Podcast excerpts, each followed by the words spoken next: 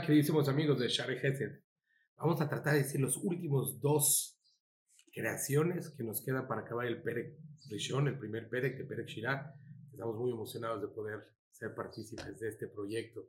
Eh, bueno, nos toca ahora, vamos a hablar Neharot, Omrim, sobre los ríos. Neharot Yimchauhav Yahadarim Yeranenu. ¿Qué quiere? Los ríos dicen, los ríos batirán palmas y juntos los montes cantarán. Y una vez voy a decir el de los Mayanot, que nos toca los manantiales hoy también para cerrar el Pergishon, dice Mayanot Ombrim, Besarim que Holelim Kol Bach. Los manantiales dicen, y cantarán y tocarán la flauta, todos mis pensamientos están en ti. Bueno, pues vamos a ver las características de estos, las dos creaciones maravillosas.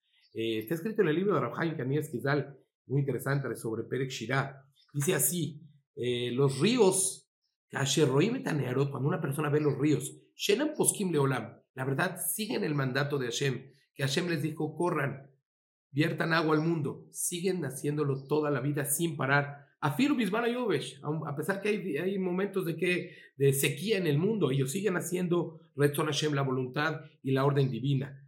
Dice Roim, Mosim Konam, hacen siempre lo que Hashem les ordenó, con mucha alegría. Ukeilu Mohim Kaf, y con tanta alegría que se suena su sonido de los ríos como si fuera un aplauso. Umodim, umeshabehim la Y así estas creaciones reconocen y agradecen a Kadosh Baruj Creo que es algo maravilloso, ¿no? La persona que ve un río puede decir este, este pasú porque vemos que el río también nos enseña a que la humildad vienen los ríos desde abajo, desde arriba, perdón, hasta abajo. que Eso enseña que la persona no tiene que subirse, sino al contrario, siempre ir bajando, siempre ser mejor en carácter y ser más humilde vamos a ver los mayanot, esos manantiales que nos enseñan que, que Sheroim Mayanot, cuando una persona ve los manantiales, ya sean aquellos manantiales, ojos de agua, que es increíble, que nace el, el, agua de abajo para arriba, contrario a lo que es la gravedad. La gravedad tendría que ser que los objetos que una persona tira de arriba caigan para abajo como normal, pero aquí es al revés.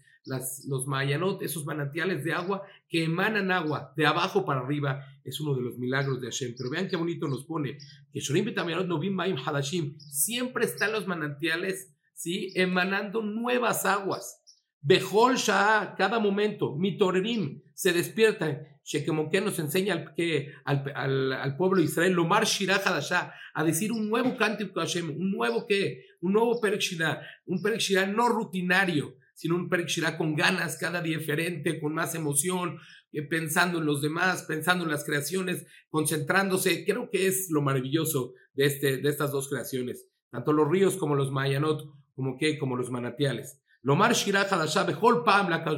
Cada momento nosotros tenemos que quitar esa rutina. En hebreo se llama mitzvah tanashim elumada. Una persona que quita la rutina y al contrario, tenemos que entender que somos privilegiados. Somos de la que, de Baruch Hashem, del pueblo elegido y que tenemos que decirte, Hashem, diario te tengo que rezar diferente, con una emoción, con que, como aquellos manantiales que diario sacan aguas diferentes para servir a Hashem.